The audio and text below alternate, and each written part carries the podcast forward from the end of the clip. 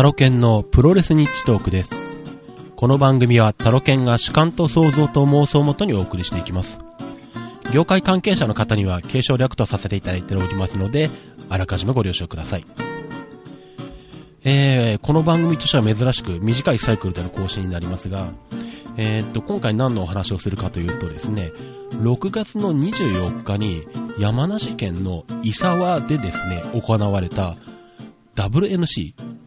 レスリングニュークラシックを見てきたもんですから、そのお話をしたいと思います。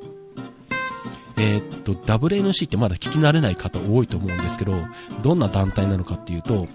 えーっと、もともとは、えーっと、まあ、スマッシュをやっていた田尻がですね、まあ、えっと、まあ、スマッシュの主催会社と、まあ、えー方向性の食い違いが出てきて、えーまあ、スマッシュが、えー活動を終了して、で、その後に、えー田尻が立ち上げたのがこのレスリングニュークラシックですね。で、まあおそらくこのレスリングニュークラシックっていう名前は、あの、スマッシュの、えーまあ、ストーリーラインの一番最後の興行で行われた、えー、田尻対デーブ・フィンレイのですね、えー試合の中で、えーデーブ・フィンレイが、えー田尻に勝った後に、え残していった、えー、Keep Wrestling Classic っていう言葉ですね。レスリングをクラシックなもので、えーあり続けさせてくれとでも訳せればいいのでしょうかね。うん、多分この言葉を受けてのこう、えー団体名なんだと思います。で、まあ、まああのースマッシュの方はね、JCB ホールで、えーっと、ね、東京都内の、えー会場固定で、まあ割とさ、ね、大きい3000人ぐらい入る会場で、えーかなりこう練り込まれて、えー工業自体が作られてたんで、じゃあ今度この WNC はまあどうなってるんだろうと思ってちょっと興味があったんですが、まあなかなかでも行く機会はなかったんですね。えーただまあ、なんでしょう。この6月24日の伊沢大会、まあこれ、ホテル石庭っていう、石庭って石に庭、石に庭って書くんですけどね。えーっと、まあ割と有名なホテルらしいんですが、まあここの鳳凰の間っていう、まあ多分普段は結婚式とか、なんかパーティーとかやったりする会場っていうかね、部屋なのかなうん。で行われた、えーえー興行なんですね。なんでまあホテルプロレスになるのかなうん。で、まあ、6月24日日曜日で、まあ自分もまたまたま予定が空いてたのと、で、まあ山梨なんで、なんとなく静岡から近いなという感じはしたんですね。まあ実は時間距離にすると全然近くなくて東京の方が近いぐらいなんですが、まあ、あの、気も、気持ち的に近いぐらい、なんですけどね。車で行くと結局2時間半ぐらいかかるんで。うん。で、まあ、まあそんな、えー山梨で、まあ普段はなかなかね、山梨まで見に行くことないんですけど、なんで行こうかなと思ったかっていうと、山川隆二が出てるんですよ。あのまあ大日本プロレスの山川隆二選手ですね。えーっと、し、まあ、ずいぶん前に引退して、で、今年だったかな？えー限定復活して、この夏に再び引退ってすることが決まってる。もう最初から、えー今年の夏に引退することを、が決まった前提での限定復活っていうのをしたんですね。で、引退するのが7月15日だったかなで、この山川を一回も見てないんで、前回に引退する前の現役時代も一回も見たことがなかったんですね、生で。で、どっかで山川を見たいなと思いながらもなかなか機会がなくて、で、この WNC で山川が出てるんで、うわ、ちょっと行こうかどうしようかなってずっと迷ってたんですけど、まあ結局前日、前々日ぐらいに行くことに決めたのか。うん、で、まあ、えー思い立って行ってきました。えっとですね、まあ、ちなみにメインイベントで藤波辰巳対レザーフェイスなんてカードが組まれてるんですけどね。なかなかこれもまあ、見れないカードなんですね。はい、で、まあ、その WNC 伊沢大会なんですけれども、えーっと、まあ、スマッシュみたいな感じで、こう、会場の演出を作り込むような興行ではなく、まあ、いかにも地方会、えー地方会場の地方興行っぽい、えー雰囲気の中で行われまして、えーっと、試合開始前の一番最初の時に、えーサインボール投げが行われたんですね。で、なんでしょう、あのー、まあ、こっちとしてはあの、もらうんなら山川のが欲しいんで、で、たまたまこっちの方に山川がサインボールを投げてくれたんですよ。で、必死になって取ってですね、パッと見たらですね、あの、サインに、サインがあの、高橋星人のサインで、おいとか思ったんですけど、自分の投げてくれよとか思ったんですけどね。いや別に、あの、高橋星人選手嫌いなわけじゃないんですけど、できたら山川の方が欲しかったなっていうのがあったんですけど、まあしょうがないんですが。で、まあそんな、えー、っと、サインボール投げから始まった、えー、っと、WNC なんですけども、えっ、と、第1試合がですね、えっ、と、タグマッチ20分一本勝負で、真琴土井浩児組対、えー、リン・バイロン、黒潮二郎というタッグマッチですね。まあ、基本的には、まスマッシュに出ていたメンバーとほぼ変わらないようなメンバーが出ているんですが、えー、っと、まあ、なかなかなんだろう。まあ、誠はまあ当然ですけど、まあ、リンバイロンが人気あって、リンちゃん、リンちゃんっていう声がかかってましたね。まあ、非常に第一試合らしい あのー、面白い試合だったんですけど、ただ誠が、えー、っと、腕を怪我してるのかな？骨折したのかな？うん。あの、結構がっちり固めてあった状態で、強行出場してるような感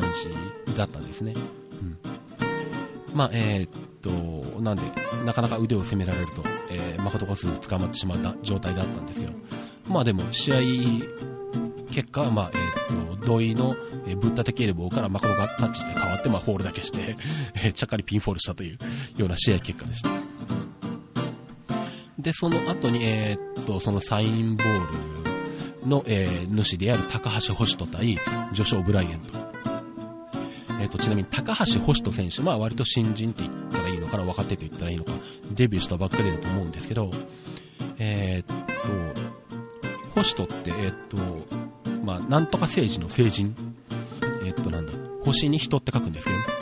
えっと、高橋星人って名乗る前がどういう名前だったか私もちょっと知らないんですけど、あのたまたま侍でちらっと見た限りでは、どうもあの、高橋星人はまあ、自分が宇宙人だと主張してるらしいです。なので一応高橋星人は宇宙人らしいです。まあでもなんだろう、あの割とこう、まあ、がっちりとしたあんこ型の体格なんですけど、意外に、えー、っと、なかなか、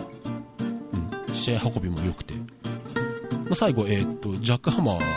ほぼ一発で上昇ブラインからピンホール勝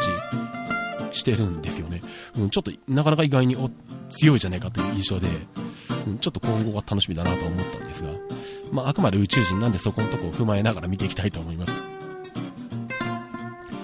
で、その後第3試合がですね、シングルマッチ30分一本勝負で、えー、アキラ対大原はじめと。まあ、ね、えー、アキラ選手。まあ、ご存知の方はご存知の通り、もともと新日本プロレスで、それこそライガーあたりとね、えー、構想をしてた世代の選手なんですけど、やっぱりアキラ選手出てくると、やっぱり大物感が漂ってきますよね。うん。もうレジェンドに近いような方なんですが、やっぱこう、ね、えー、興行が締まるというか、まあ、試合内容でもこうなんでしょう。特にアキラ選手、演劇をやってらっしゃるんですよね。なんでこの表情の作り方とか見せ方とか、動き一つ一つがすごいこう、まあ、練り込まれてるというのかな。考えられているっていうのかな。見せ方をすごい計算してると思うんですけど、やっぱりこう、すごい引きつけるものがあって、やっぱ一味違うなという感じですね。まあ、えっ、ー、と、最終的には、えっ、ー、と、ムササ、ムササビプレスで、えー、アキラ選手が勝ってます。で、その後第4試合、えー、っとですね、シングルマッチで、えー、井上正雄対紀藤拓也というカードがありました。えー、っと、まあ、ノアをね、ちょっと前に対談した井上正雄選手、まあ、フリーでいろんなところに上がってて、ちょっと前は DDT とかで、D のとやったりしてたのか？うん。あ、G、DJ ニラとかとやってたのかな？うん。この前、この間チラッと見たんですけどまあ、えー、まあ、この試合はもうほとんど井上正雄、正雄カラーの試合でしたね。うん。まあ、ほとんど紀藤拓也選手が、あのー、持ってかれた感じの、えー、試合内容で。うん、まあ、最終的に、まあ、試合結果も回転エビガットに押しつぶしての体固めで、井上正雄選手が勝ってるんですが、まあでも、試合が始まる前に紀藤拓也選手ですね、北拓がですね、あの、勝ったら自分のクズプロに入れと えー、主張してたんですけど、ね、まあ、それはなかなか残念ながらならなかったわけです。まあ、ちなみにここでちょっとクズプロのことを話しておくとですね、あの、前回、えー、っと、この番組ではお話したのかな？ちょっと話したような気もするんですけど、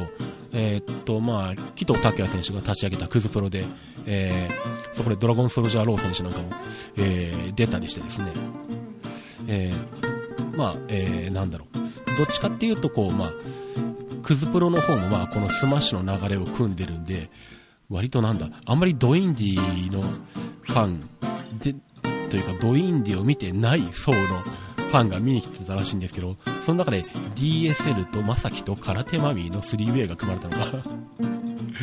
なかなかね、見たかったなっていうか、あの、その会場の観客の反応を含めて見たかったなっていう試合があったんですけど。で、なんだ。で、次の興行は確か9月ぐらいだったかに予定されてるんですけれども、えー、っと、本来、えー、っと、7月の8日に、えー、っと、誠が、マコプロっていう、まあ、団体というかプロモーションというかそういう興行をやる予定で、旗揚げ戦をやる予定だったんですが、まあさっきお話したように誠が腕を怪我してまして、まあそれが延期になったんですよね。で、その、空いてしまって7月8日、まあ新木場を抑えてあるわけなんですが、そこで急遽、えー、っと、プチクズプロを紀藤拓也がやることになったんですね。で、それが決まったのがに、もうなんだ、7月8日開催日の2週間ぐらい前なんですよね。で、まあ、当然そこからオファーして、まあ、出場選手とかを募ってカード作んなきゃいけないんですけど、まあ、そこでドラゴンソルジャーロー選手に、もう、えー、っと、オファーがあったそうなんですよ。しかもあの、開催日の10日前にオファーがあったらしくて、で、で、そこでまああの、なんだ、ドラゴンソルジャーロー選手のですね、あの、ブログを見てもらうと面白いんですけど、あの、こんななんだ、えっ、ー、と、開催日の10日前にオファーしてくるとか、えっ、ー、と、どういうことなんだと。まあ、いくら俺たち、あの、ドインディーだからって言って、あの、暇だろうとか、えー、こいつらなら出れるだろうとか、そう思ってるんじゃねえのかと。こっちだっていろいろ予定があったり、バイトがあったりして忙しいんだ。こんな紀藤武についていけないから、俺があの、紀藤武と戦って、えー、クズプロのトップになってやると言ってですね、DSL 選手がですね、紀藤拓に反旗を翻してですね、どうもタッグマッチで戦うことが決まったらしいです。うわ、なんか見たいなと思うんですけどね。ちょっと8日はいけないんで厳しいんですが。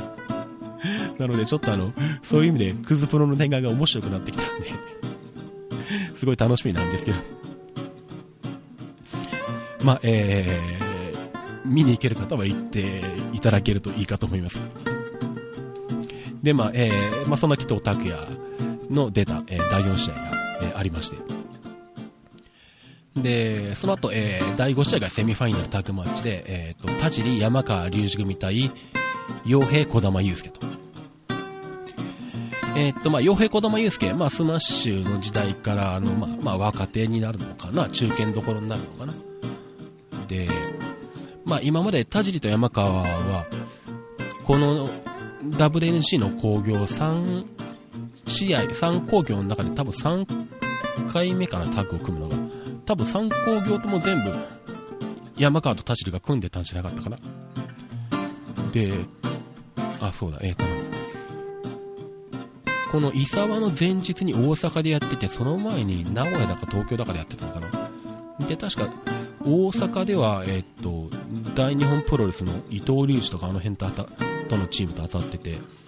まあその前も割と、えー、っと、トップクラスのチームと当たってて、まあ確かどっちも負けてたと思うんですけど、まあこれが、えー、っと、この伊沢大会が、え、っと、田尻と山川が組む最後のカードだったんですね。まあさすがに、えっと、今度は、えー、まあ、WNC のまあ中堅どころ、まあ言われば、まあ、隠したってことなのかな。なんでまあ、さすがにここは手堅く勝たなきゃっていうカードだと思うんですが、まあ、えー、っと、まあでもなんだろう、この洋平選手、小玉祐介、まあ、なかなか、えー、っと、やりますね。傭兵って、見たことあるような気がするんですけど、違ったかな？はっきり覚えてないんで、自分で昔の自分の番組を聞き直さないとちょっとわかんないんですけど、昔確か大阪で、港プロレスかなんかの時に出てたのよ、この傭兵じゃなかったかな？ちょっとあの、ま、時間がある時に、その時の番組、自分の番組聞き直してみたいと思います。うん、ちょっとググったけど出てこなかったんで、なんか漢字が似てるので、うん、名前もこんなような名前だったような気がするんですけどね。なんかどうも、まあちょっと調べてみたら、元は、えっと、ドラゴンゲートの選手だったみたいですね。うん。まあ今は、えっと、WNC に移ってるんですけど、さすがになかなか体が絞り込まれてて、動きもすごく良くて、え、っと、なかなか、え、もうちょっと、え、っと、試合の数をこなしていったりですね、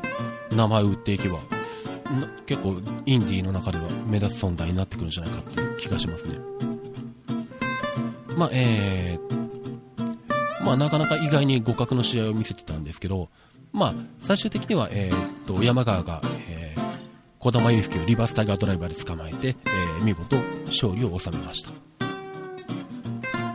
まあ、えー、っとなんだ、試合が終わった後、たまたま山川が、僕が座ってる席の後ろの方を歩いてたんで、えー、っと、思わずちょっとあの握手してもらって、ちょっと嬉しかったんですけどね。はい。で、えー、と、まあ、そんな感じで山川を見られて満足した後、メインイベントが来まして、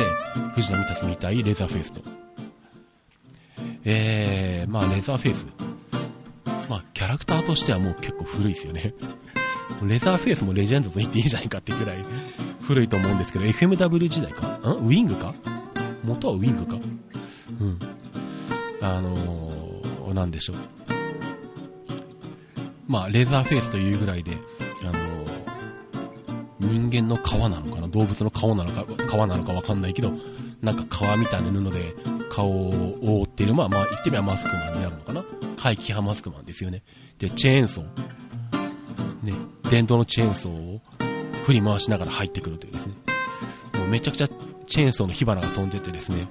チェーンソーの火花があの、会場の天井まで届くぐらい、めちゃくちゃ派手に飛ばしましたね。まあ、そんな相手と藤波がやるっていうね、なかなか異色カードだったんですけど、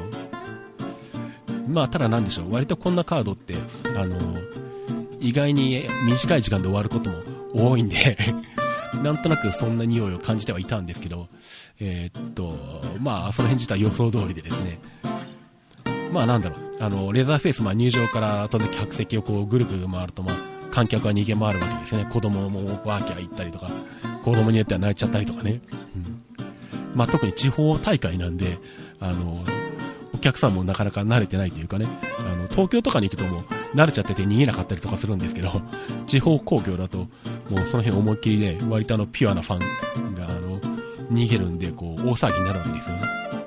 まあ、まさにね、これこそ、プロレスの面白さというかね、この、お祭り騒ぎというか、非日常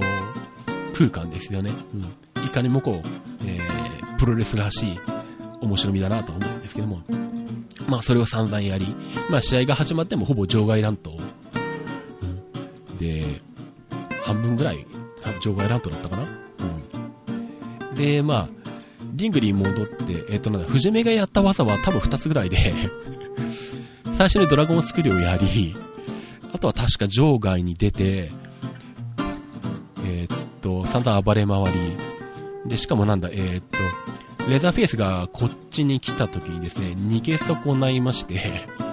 レザーフェイスと藤波がこう、なんだ、対峙する、こう、間にこう、あの、挟まれましてですね、あの、田尻がこう、あの、なんだ、あの、上からこう、かばってくれる状態でですね、わ、やばい、なんか最近ちょっといろいろと巻き込まれるフラグだなとか思いながらですね、もうちょっと早めに逃げなきゃと反省はしたんですが、多分あの、テレビとか映像とかに残ってると、まあ、もろに映ってると思います。まあ、そんな感じでですね、えっ、と、場外乱闘で観客席がぐちゃぐちゃになりながら、えっ、と、リングに戻って、多分リングに戻ってちょっとしてすぐ、まあ、藤波がコブラツイストに入ったら、もうそこでレザーフェイスがギブアップしてしまいまして、3分10秒。コブラスイストでレ,、えー、あレフェリーストップなのかギブアップじゃないんだ。ああ、うん、そうなんだ。うん、ということで試合時間としては3分10秒という超短い時間だったんですけど、まあでもね、まあ、試合後もまあレザーフェイスがさらに暴れまくってですね、まあ、あの、観客の皆さんとしてはなん、なんだろう、まあ、非日常空間、プロレス的なお祭り左右堪能できたんじゃないかなという意味では、まあ、そんなに不満が残る感じはなかったですけど、まあ、ちなみに、えっと、監修400人満員ということで、まあ、あの、正直もうちょっとお客さん少ないかなと思ってたんですけど、なんか話によると、この山梨県の伊沢でプロレスの興行が行われるのが20年ぶりらしいんですよね。うん、なんで、非常に地元も、まあ、地元のプロレスファンの好きな方がこう、ぜひやってくれということで、あのー、WNC、田尻の方に声をかけて呼んだような形らしいんで、まあ、地元の方からね、積極的に盛り上がって、えー、行う大会のようでですね、まあ、なかなかこういう地方で、プロレスをこうね、えー、楽しんでくれて盛り上げてくれる人たちがいるっていうのはね、羨ましい限りだなというか、なかなかまだまだプロレスも捨てたもんじゃないなと思思えるような工業でしたね。はい。えー、ということで、えー、まあ、WNC、レスリングニュークラシックを初めて観戦してきたというお話でした。えー、では私、タロケンですね、えー、っと、ツイッターをやっておりまして、えー、アカウントが、アットマークタロケントークになります。アットマーク TAROKENTALK まあ、あと Facebook とかもやってますんで、まあ、ご興味ありましたら、えー、っとですね、あのー、まあ、本名になってるんで、タロケンちゃん出てくるかな？うーん。まあ、わかんないんですけど えっと、まあ、えー、探していただければ、えー、いるかと思います。まあ、あとなんで前回言いました、えっと、まあ、シズマックのホームページからか、辿ってもらえれば、その、えっと、責任者っていうか管理者として出てくるからわかるかな。はい。まあ、あの、ぜひ、シズマックのホームページの方も、あの、Facebook やってらっしゃる方がいらっしゃいましたら、まあ、いいねしていただけると嬉しいです。えー、まあ、あと、えー、この番組の他に、えー、鉄道番組の鉄道日特、えー、IT デジタル系の IT マイティ、えー、あと、繰り出しの方で繰り出しテッカービニューとトレンドウォッチ、あと体操日特ネオという体操番組をやっておりますので、よろしかったらそちらの方も聞いていただければと思います。ということで、プロレス日特でした。それではまた。